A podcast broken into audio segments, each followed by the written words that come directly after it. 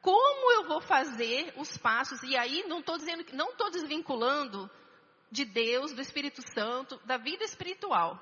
Mas eu estou dizendo que existe a nossa parte para ser feita. Existe uma caminhada. E nessa caminhada, com a ajuda de Deus, porque sem mim nada podeis fazer, não é isso que Jesus falou? Sem mim nada podeis fazer. Tudo que eu faço é o que eu vejo o Pai fazendo. É na força do Senhor, na força do Espírito Santo, mas é na sua, você que vai ter que fazer a sua parte. Então, você precisa criar meios para a prosperidade vir sobre você. Quem que ser próspero? Todo mundo. E quais são os caminhos? Quais são as talhas na minha vida que eu vou preparar? Aquele povo preparou seis talhas e encheu. E qual é a talha que você está preparando, jovem, para que a prosperidade abunde sobre você? Você precisa preparar essas talhas. Né? É, faz parte né, dessa abundância de Deus sobre nossas vidas. Vocês estão entendendo? Então vamos falar o dois. Eu preciso criar meios para a prosperidade vir sobre mim. Sabe que existe uma frase que eu gosto muito, que o homem precisa de 1% de inspiração e 99% de transpiração. Ou seja, você tem uma boa ideia? Ser, então 1% é boa ideia. E sabe o que, que é o resto dos 99% para aquela boa, boa ideia dar certo? Trabalho. Diga, nada resiste ao trabalho. Então não adianta ter uma ideia maravilhosa e não tentar. É como o Thomas Edison, que criou a, a lâmpada, ele tentou não sei quantas vezes. Ele teve a ideia, mas acha que na primeira a luz acendeu?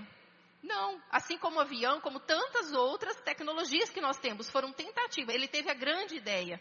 Só que ele foi tentando, tentando, até ele conseguir, até chegar na perfeição. A perfeição, na verdade, é um fruto da repetição e do esforço. A excelência é um fruto da dedicação e de não desistir. Isso eu não, eu não coloquei aqui, mas uma coisa importante. Seja perseverante. Diga perseverança. Sabe que a Bíblia fala que não são sempre os mais inteligentes, ou os mais sábios, ou os mais bambambam que conseguem? Eu esqueci de achar esse versículo, mas tem um versículo na Bíblia que fala assim. Não é sempre os mais sábios, os mais inteligentes, os mais não sei o que que conseguem, mas o acaso alcança todas as pessoas. E eu vejo assim, muitas na, minha, na nossa vida mesmo, profissional, muita gente inteligente que ficou no meio do caminho. E às vezes aquele que é mais esforçado, que tem que se dedicar mais, que é o mediano, mas ele é perseverante, ele alcança mais, às vezes, mais, ele vai mais longe do que aquele que não se esforça. Então não basta ter inteligência, é preciso, é preciso ter perseverança, tá? tem um espírito investidor. Fala, ah, mas é caro a faculdade, é caro, não sei o quê. Gente, um, um agricultor, eu estava lembrando do agricultor, meu, nós somos agrônomos, né? Meu marido, difícil passar Natal e Ano Novo com a gente. Por quê? Porque é época da safra aqui, e a gente está no estado agrícola, e o povo planta na virada do ano. Então, enquanto eu estou viajando, que eu não trabalho bem nessa área agrícola, ele está lá trabalhando. E o, as fazendas que ele está também estão plantando. Talvez para dia primeiro, mas dia dois já estão ali. Roda noite, dia e noite, trabalhando. Ou seja, o que, que eles estão fazendo? Um, um grande investimento. Porque eles querem uma grande colheita. Sem semeadura não há colheita. E isso serve, é uma lei espiritual. E isso serve para a nossa vida profissional. Certo? Então, tenha um espírito investidor. Uma boa formação exige investimento, recurso, tempo e renúncias. Ah, eu não vou comprar esse livro porque é muito caro. Gente, eu, eu lembro quando eu fazia mestrado, doutorado, que é, eu lembro quando eu fui fazer mestrado, meu pai já não queria mais me ajudar, né? Ah, você já se formou, tal, e meu pai era meio assim. Minha mãe que me mandava as coisas. E eu fiquei, quando a gente faz mestrado doutorado, a gente recebe uma bolsa do governo, né? Eu não paguei mestrado doutorado, nem a faculdade. Eu não sei quanto seria hoje, acho que uns dois mil reais uma bolsa de mestrado, né? Mais ou menos. E com isso eu tinha que pagava aluguel, alimentação, comprava os livros, tirava os cheques, fazia tudo com esse dinheiro. Então, assim, é, eu lembro que eu não tinha dinheiro para comprar um. Eu lembro que eu economizava seis meses no ano para comprar um sapato. Eu lembro que eu comprei um tênis, fiquei tão feliz com aquele tênis, quase dormia com o tênis. Porque era a conquista que eu tinha era o meu, eu ficava economizando para conseguir. Eu falei, pô, eu nunca fui tão magra aquele tempo, né? Eu era bem magrinha. não estava tão, tão, tão magrinha, mas naquele tempo eu era. Porque não tinha dinheiro para comer, comer assim. E eu vim de uma família, meu pai tinha posses, tudo tinha condições, mas quando eu fui fazer mestrado, falou, se vira. E aí, é, eu tive que tomar uma decisão. Falei, será que eu vou voltar para casa do meu pai e ter tudo que eu quero? Eu vou pagar o preço de estar daqui e ver onde eu vou avançar, né?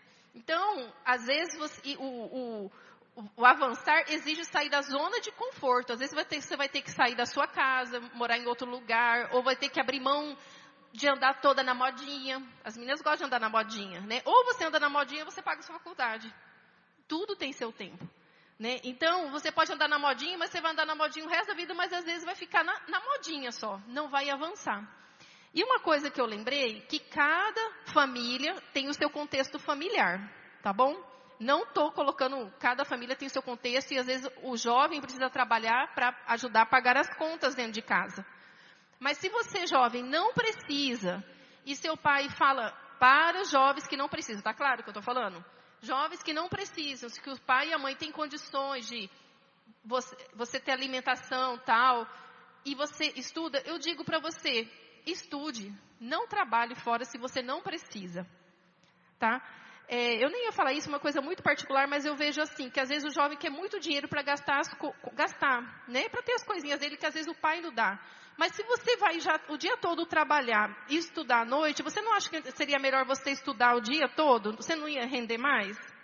Para jovens que os pais têm condições, tá? Agora tem jovens, famílias, que o o jovem precisa trabalhar, porque às vezes não tem comida, o, o pai não está presente, só a mãe trabalha, e precisa daquele recurso para ajudar a pagar as contas, energia, comprar, e está tudo bem, e Deus vai te honrar, você vai fazer faculdade à noite, vai dar tudo certo, se é isso que Deus tem para a sua vida. Amém? Eu só quis abrir um parênteses, porque às vezes a gente, quando é jovem, a gente quer comprar tantas coisas, o iPhone, não sei o quê, não sei o quê, mas às vezes aquele tempo ali que você acha que você está ganhando, na verdade, se você poderia estar estudando se você fosse a situação. Amém? Só que fazer esse parênteses que eu lembrei que eu não estava ali, talvez Deus queira falar com alguém sobre isso. É, outra coisa, é, aproveite o que tem na sua cidade. Aproveite o que tem aqui em torno. Sabe que eu, eu, quando eu, eu, fiz mestrado doutorado, nós morávamos numa cidade chamada Piracicaba, que é no estado de São Paulo, e na, na, na igreja, a igreja que a gente congregava tinha muitos jovens e os jovens não aproveitavam a oportunidade que a cidade oferecia. A USP é uma das melhores, quem já ouviu falar da USP? É uma das melhores universidades do Brasil. Vinha pessoas da América Latina toda estudar lá. Vinha gente da Colômbia, Equador, de outros países, do Nordeste, muito, pessoas do Brasil inteiro e de outros países iam estudar em Piracicaba, moravam ali para usufruir daquela universidade pública. E as pessoas que moravam na cidade, irmãos da minha igreja, não usufruíam, não estudavam.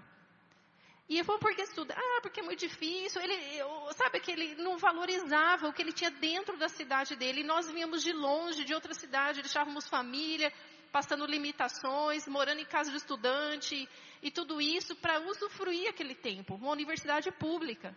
Né? E não estudavam. Né? E por quê? Não sei. A gente fala, mas você tem que. E aí o que é uma coisa que eu acho interessante que não, lá nessa igreja iam muitas moças que faziam faculdade e iam na igreja. Né? E eram moças bonitas, inteligentes, e os rapazes ficavam de olho nas moças. Mas os rapazes não estudavam. Não queria saber de estudar, falava tudo errado. E, e você acha que aquelas moças queriam alguma coisa com esses rapazes? E eu ficava orando, eu quero casar, Lália, mas eu não acho um rapaz. Ah, mas isso é preconceito? Gente, isso é um outro, uma outra pregação sobre, né, sobre casamento. Mas a, a, Bíblia fala que a gente não deve se colocar em julgo desigual. E isso serve para a maneira de pensar, né?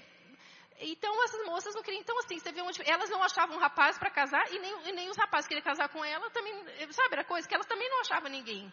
Se eles se dedicassem tudo mais, talvez ali poderia sair vários casamentos, mas porque não usufruíam o que a cidade oferecia. Né? Então, nós estamos numa cidade aqui que oferece oportunidades. Nós temos a Universidade Federal aqui, tem a Unemate, tem as particulares, né? Pense em algo, tem o IF, que você pode fazer um curso técnico, né? Tem várias opções, nós, estamos numa boa cidade e que oferece muitas coisas. Eu lembro que meu pai falava assim, a gente tem que aproveitar o que a cidade oferece.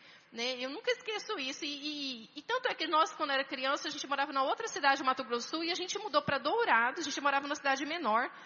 Por quê? Porque meu pai queria que nós morássemos numa cidade onde tivesse uma faculdade onde nós poderíamos já estudar, né? Porque era o, o contexto ali, né? E, e, às vezes é caro mandar para outro lugar. Então, mas se você já, sua cidade oferece, isso é muito bom.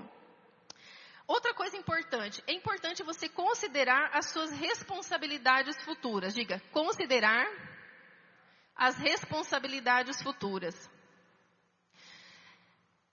Todo mundo aqui, vocês são jovens, mas daqui a pouco o tempo passa, vocês encontram a sua cara metade, casa, né? Passa um tempinho, vão ter os filhos, né? Passa três, quatro anos, vão ter os filhos, aí tem o bebezinho. Mas, gente, bebezinho gasta. É bem bonitinho, mas é fralda, é o carrinho, é a roupinha, e que toda hora muda essa roupinha, que já está pequena, é o sapato que já está apertado. E aí, a gente se depara com as responsabilidades. Quais são as responsabilidades? Sustentar uma casa, vestir, alimentar, ter filhos.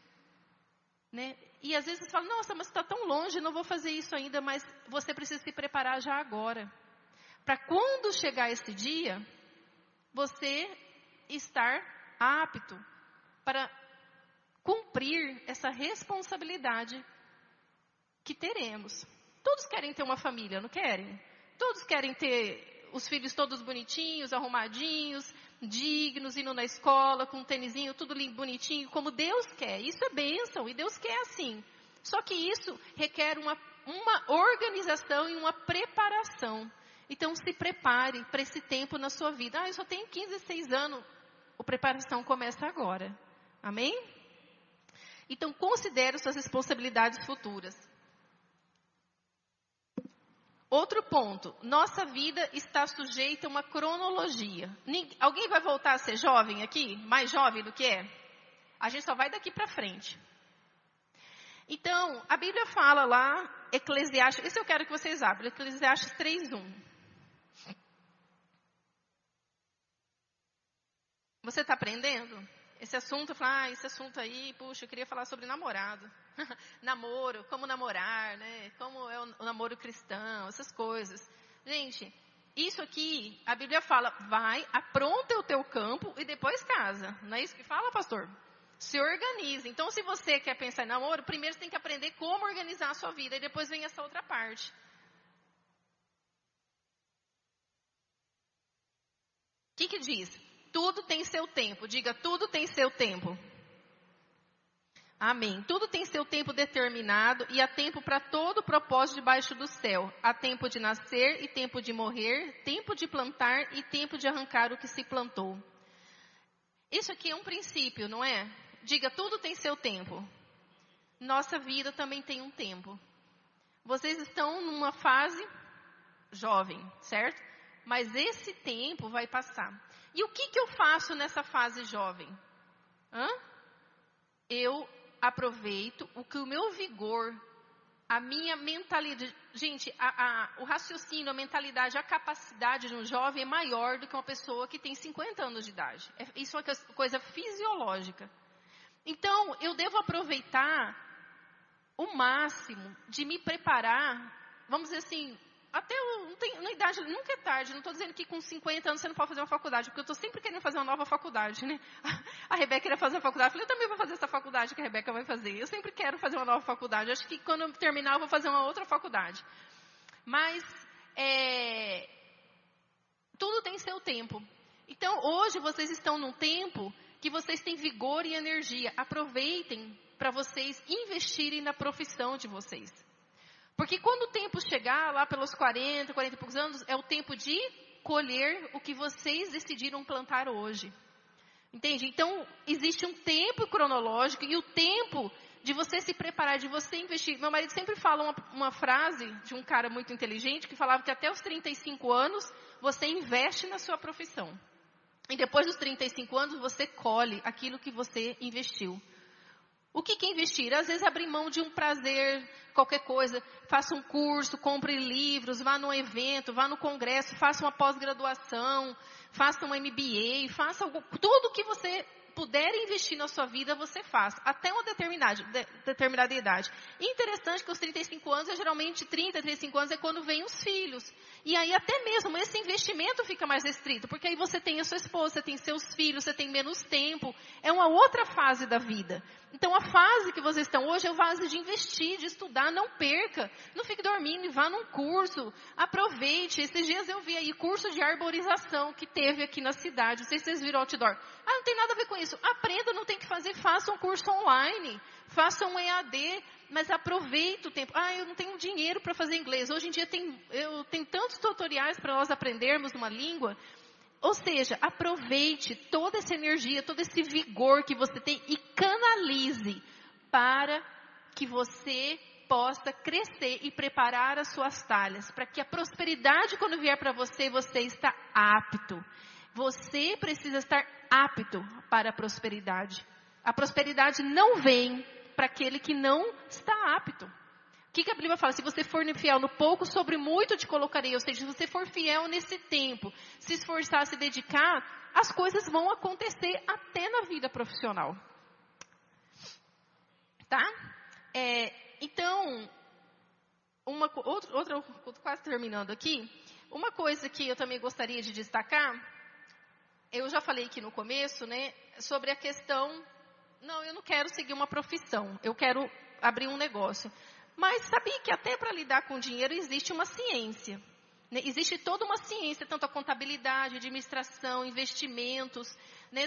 é, bolsa de valores, ou, ou, o que, que, eu invisto, se eu compro tal coisa ou tal coisa, se eu abro um, uma franquia de chocolate ou se eu abro uma franquia de cookies, sei lá, ou de qualquer outra coisa, ou uma outra linha. Você tem que estudar o mercado, você tem que estudar as demandas. Então, até para nós fazermos investimentos, sendo donos do nosso próprio nariz, vamos dizer assim, não, não quero trabalhar de empregado. Você, se você estiver capacitado a estudar, você vai ser muito mais apto para você deslanchar, vamos dizer assim, naquilo que você quer investir. Então, o estudo sempre tem o seu lugar, ele sempre traz benefícios. Sempre traz benefícios, né? É, eu lembro que uma coisa, meu pai já morreu, mas uma coisa que meu pai, meu pai era semi-analfabeto, mas era um homem muito inteligente. E eu lembro que meu pai falava assim, é, sempre falava, filha, você sempre, sempre, tem que estudar. Meu pai vivia falando para mim que eu tinha que estudar. Aí uma vez eu estava já fazendo doutorado, eu já estava casada. Aí eu liguei para ele, pai, como que tá? Falei, ah, pai, agora eu estou fazendo doutorado. Aí eu achei que o papai, eu falei, pai, eu ainda estou estudando. Eu achei que ele ia falar assim, né? Porque tem pessoas que ele criticam, puxa, mas já tem 30 anos ainda está estudando, sei lá. Aí eu falei, pai, eu ainda estou fazendo doutorado agora. Meu pai falou, que bom, filha, sempre estude, sempre é bom. E aquilo foi para mim um estímulo, porque ele não, não desprezou que eu ainda estava estudando, a vida inteira eu estava estudando, estava sempre estudando, e ele não desprezou, mas aquilo me animou.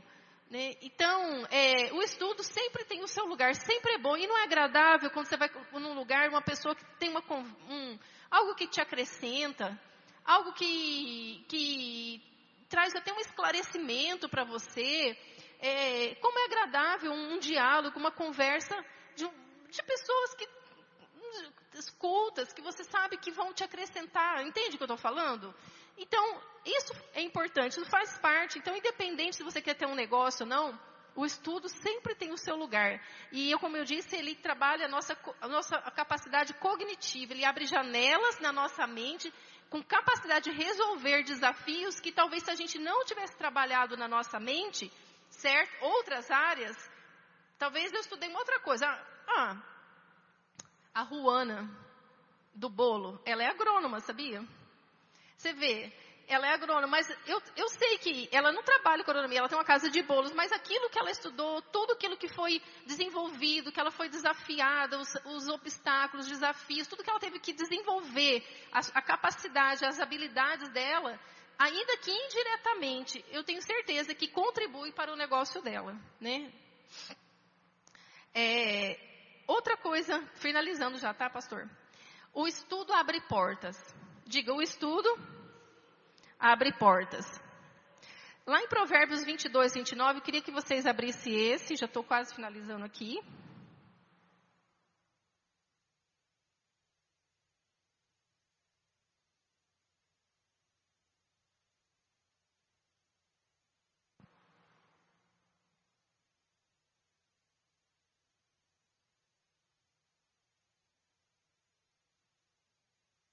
Diz assim: Viste um homem diligente na sua obra?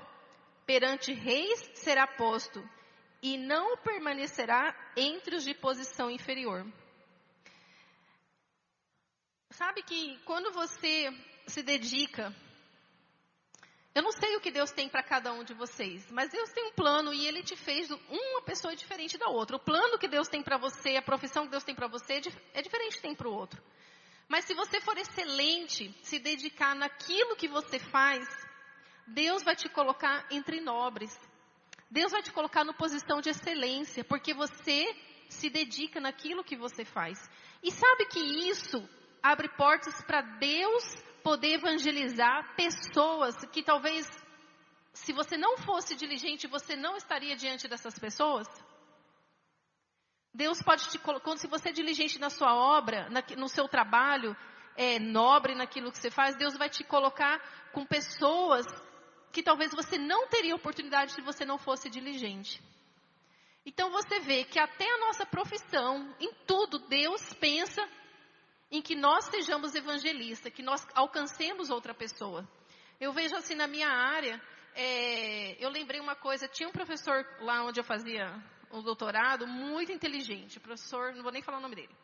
E aí todo mundo tinha meio medo, assim, dele, da matéria dele. E ele tinha uma classe, assim, ele era chique, sabe? O cara fez para os Estados Unidos, tal, não sei o quê. E eu falei, mas eu falei, eu falava para ele de Jesus.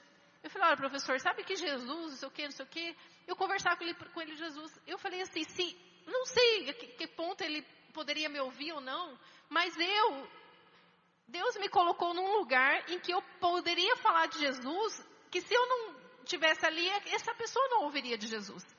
Entende? E o que o negócio de Deus é abençoar. Digo, o negócio de Deus é abençoar e salvar.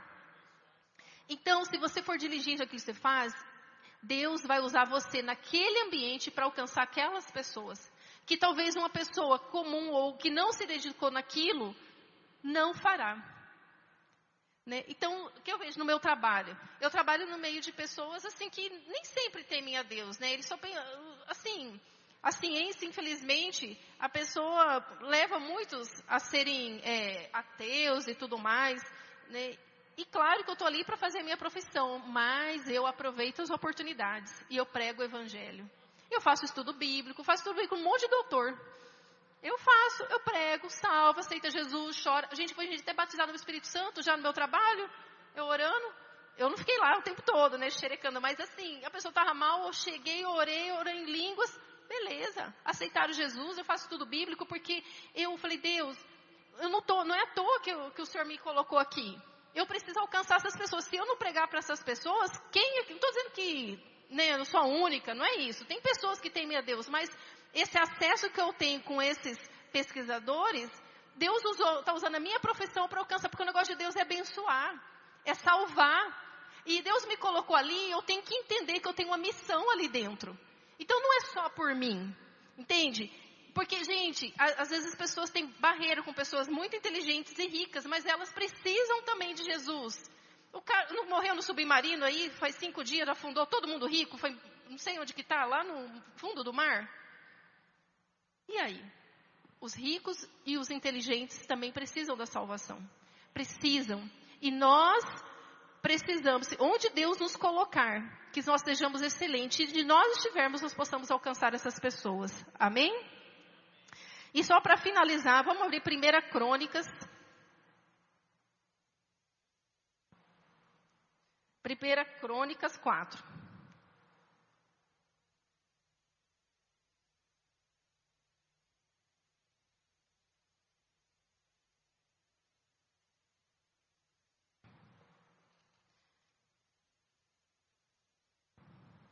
Eu queria que você meditasse, né, a última coisa que eu vou ler aqui, esses dias nessa palavra.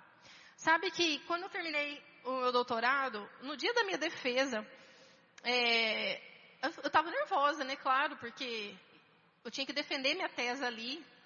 Por mais que você estudou, trabalhou, fez, é um momento tenso. Tinha uma banca, acho que era quatro, cinco doutores avaliar o seu trabalho. E eu lembro que nessa época eu já morava em Rondonópolis e eu fui para Piracicaba, fiquei na casa de uma amiga. E ela saiu e eu estava na casa dela, era dois pisos. E eu estava lá em cima orando. Falei, Deus, em nome de Jesus, me ajuda, Senhor, orando ali para Deus me capacitar naquela defesa, que eu fosse bem, que eu fosse aprovada, né? E veio no meu coração a oração de Jabes. Aí quando eu desci, eu falei, a oração de Jabes eu li. Aí beleza, quando eu desci, fui pegar uma água na geladeira dela. Quando eu abro a, vejo a geladeira que estava lá, a oração de Jabes. E aí eu falei, Deus, então, sabe quando você tem a certeza que você vai sair em vitória? Eu tinha certeza que eu ia me sair bem naquela defesa. E foi tudo bem, foi elogiada, foi tudo lindo, tudo maravilhoso, né? E eu lembrei dessa passagem e eu quero que você medite nela nesses dias, tá? Toda vez que você jovem passar por um desafio, eu, olha, sabe que não importa de onde você saiu, não importa de onde você saiu. Importante que você tem, se você tiver uma rota para onde você chegar, você quer chegar você, e você tem um Deus. Assim como Jabes fez essa oração, Jabes foi abençoado, porque ele não olhou para de onde ele veio, mas ele tinha uma rota e ele tinha um Deus. Amém? Então você não precisa, eu preciso ter muito dinheiro? Não. Você precisa ter fé e persistência. E um Deus que você clama, seja fiel a Deus nesse caminho, nesse processo, naquilo que Deus tem para a sua vida. Amém? Vamos ler lá? É, já, é, 1 Crônicas 4, 9. E Jabes foi mais honrado do que os seus irmãos. A sua mãe chamou o seu nome de Jabes, dizendo, porque eu dei a luz com dores. E Jabes invocou o Deus de Israel, dizendo, se com a bênção me abençoares e alargares as minhas fronteiras, seja a tua mão comigo e me guardes do mal, de modo que ele não me aflija e Deus lhe concedeu tudo o que ele pediu. Amém? Jabes teve um início difícil, né? Tanto é que fala que a mãe dele chamou, é, Jabes significa amargura, com dores. Mas Jabes não se importou com isso. Jabes orou ao Senhor e Deus o abençoou. Mas isso aqui é um outro dia de uma outra pregação. Então, queridos, eu queria assim, não foi uma pregação de de, né, vamos dizer assim, da tampa da chaleira voar. Mas eu quis falar, para como eu falei para vocês, como uma mãe, como alguém que já passou um pouco na vida. E eu queria dar uns conselhos para a Rebeca, eu aproveitei vocês, né? então, estou dando os conselhos, ela anotou tudo, né? E era isso que eu queria falar para vocês. Eu queria fazer uma oração aqui. É, eu, eu não sei, assim, sabe que às vezes a gente ouve palavras da nossa família, da nossa casa, que querem nos é, paralisar. Mas o Espírito Santo falou para mim orar hoje à tarde, hoje, por algumas pessoas, não sei quem são, vou orar de modo geral, para que palavras, para que nada te paralise. Eu tive um pai que sempre me estimulou, estude. Ele nunca estudou, mas ele sempre me estimulou e, e favoreceu isso, e é tão bom que às vezes você, o seu pai nem precisa te explicar uma matéria, mas se ele falar para você vai, você consegue, é tudo o que você precisa. Mas talvez você não ouviu isso na sua casa. Talvez você não ouviu isso do seu pai. E tem pessoas, sabe por que, que elas não avançam? Porque elas não acreditam nelas mesmas. Ou porque alguém disse que elas não poderiam. Ou porque às vezes elas olham de onde elas saíram e falaram, mas nunca ninguém fez, nunca ninguém conseguiu, na minha família eu também não. Mas olha Jabes, Jabes é um estímulo para você, para você olhar para Jabes. Jabes não permitiu que da onde ele veio paralisasse, mas ele cumpriu aquilo que ele tinha. Ele clamou a Deus. Amém? Vamos orar então? Fecha seus olhos. Oh, Pai, em nome de Jesus, Pai, eu quero colocar jovens aqui, Pai. Jovens, Pai, que muitas vezes tiveram palavras, Pai, que vieram paralisar, trazer medo, trazendo insegurança, trazendo dúvidas e incerteza em seus corações. Mas eu declaro hoje, Pai, rompida todas essas palavras, todo o que está paralisando, todo medo, toda inibição, toda retração, toda insegurança, em nome de Jesus, em nome de Jesus, que esse esse decreto, Pai, seja quebrado neste dia, Senhor, em suas mentes, em seus corações, Pai, sabendo, Senhor, que eles possam ter certeza e convicção, Pai, que o Senhor é poderoso, que se eles forem fiéis, se eles forem persistentes, se eles andarem em fidelidade, Pai, o Senhor os colocará em lugar de excelência, Pai. O Senhor poderá abrir portas, Pai, onde ninguém poderá, Pai, porque eles serão fiéis ao Senhor, ó Pai. Em nome de Jesus, Pai. Eu declaro agora, Pai, corações leves, corações livres, corações desprendidos, você é capaz. A palavra de Deus diz que tudo você pode naquele que te fortalece. A palavra do Senhor diz: se Deus é por você, quem será contra? Em nome de Jesus, eu declaro palavras de afirmação, declaro palavras de vitória, palavras de ousadia, todo espírito de medo, todo espírito de covardia, toda insegurança, em nome de Jesus, substituído pelo espírito de poder, espírito de ousadia que vem do Senhor. Pai, levanta esses jovens por dentro, Pai, que nenhum decreto, nenhuma palavra que foi falada, que, que tem trazido conflitos, insegurança, que tem aprisionado eles em situações de miséria, de incapacidade, prevalecendo sobre eles, eu não aceito, eu não aceito, declaro mentes livres, os seus pés são livres, xerecandalas, maias, eu declaro pés livres sobre esses jovens, a tua palavra diz, jovens, vocês sois fortes, por isso eu vos escolhi, eu declaro os pés desses jovens agora, despedaçando todas as correntes em seus pés agora. Desfaça agora todas essas correntes que prendem, que eles possam correr a carreira que o Senhor tem para a vida deles. Eu declaro agora, em nome de Jesus, portas se abrindo, ideias vindo coragem, ousadia, determinação, perseverança, Pai. Que eles experimentem o teu milagre, o teu poder, ó Pai. À medida que eles estiverem determinados, Pai, a caminhar uma corrida, Pai. Porque isso, isso Pai, na verdade, é, é necessário, é nobre para o reino de Deus. O reino de Deus, assim como Daniel, Mesacre, Sadraque, Abisdinego, eram jovens talentosos, inteligentes, que sobressaíram naquele lugar. Eu declaro isso sobre os meus irmãos, talentosos, capazes, que venham sobressair nessa geração perversa, nessa geração corrompida, mas que eles sejam como luzeiros, Pai, em nome de Jesus, que eles possam ter lugares de excelência, Pai, e que eles sejam corajosos, Pai, para avançar. Todo espírito de medo renuncio sobre eles, em nome de Jesus. Todo medo, toda mentira, tudo aquilo que foi falado para você é mentira. Nós desfazemos agora e colocamos a palavra do Senhor prevalecendo, guiando, dirigindo a vida desses jovens. A palavra do Senhor diz que a unção do Senhor quebra o jugo, todo jugo que foi lançado, anulado em nome de Jesus. Declara-os livres, livres e capazes, olhos de águia, olhos de águia sobre eles, que eles possam enxergar a si mesmo como o Senhor os vê, Pai, como nós os vemos, Senhor, e nós declaramos sobre eles, Pai, vitória, liberdade, capacidade para viver os planos que o Senhor tem para eles, em nome de Jesus.